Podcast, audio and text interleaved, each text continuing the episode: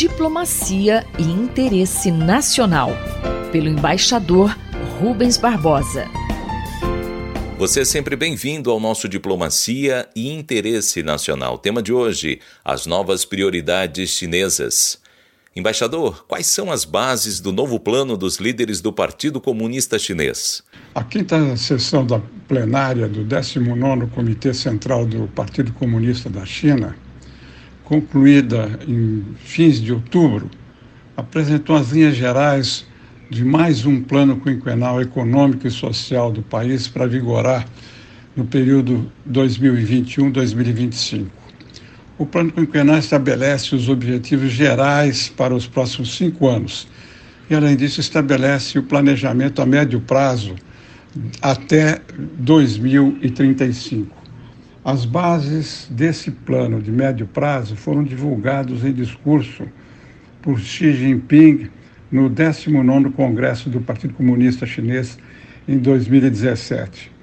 As incertezas derivadas da confrontação com os Estados Unidos e da Covid-19 afetaram o desempenho econômico chinês, mas não tiveram influência na definição das projeções de médio e longo prazo.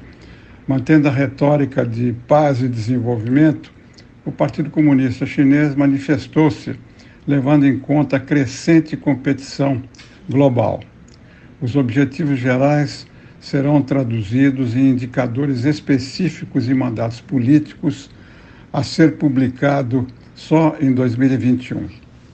Da leitura dos documentos dessa reunião do Partido Comunista, depreende-se que, realisticamente, refletindo as incertezas do cenário global, foram feitos três especiais ajustes.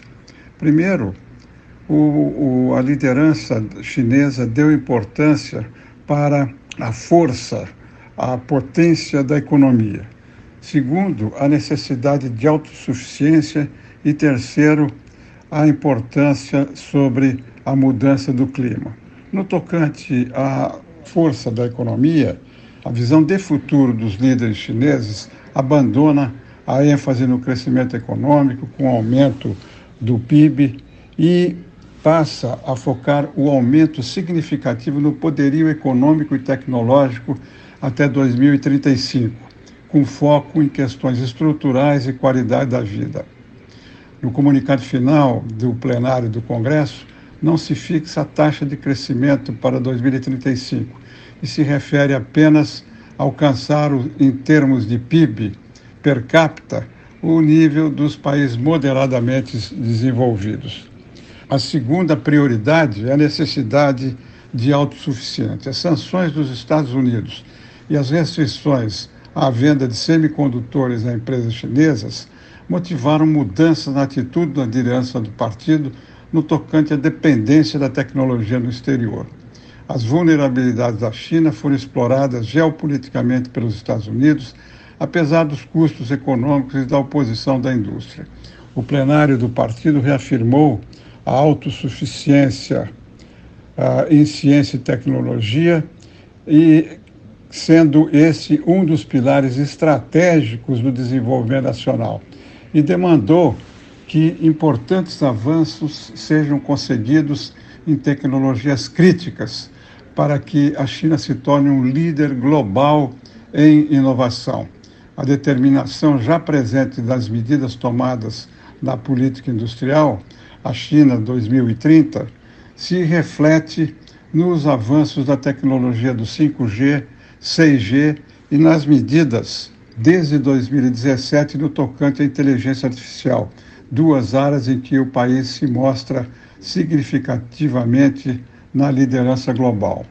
Finalmente, a questão da mudança de clima passou a ser uma prioridade estratégica da China como forma de ganhar prestígio global e de obter benefícios econômicos. A projeção ambiental tem sido uma prioridade crescente para as autoridades chinesas.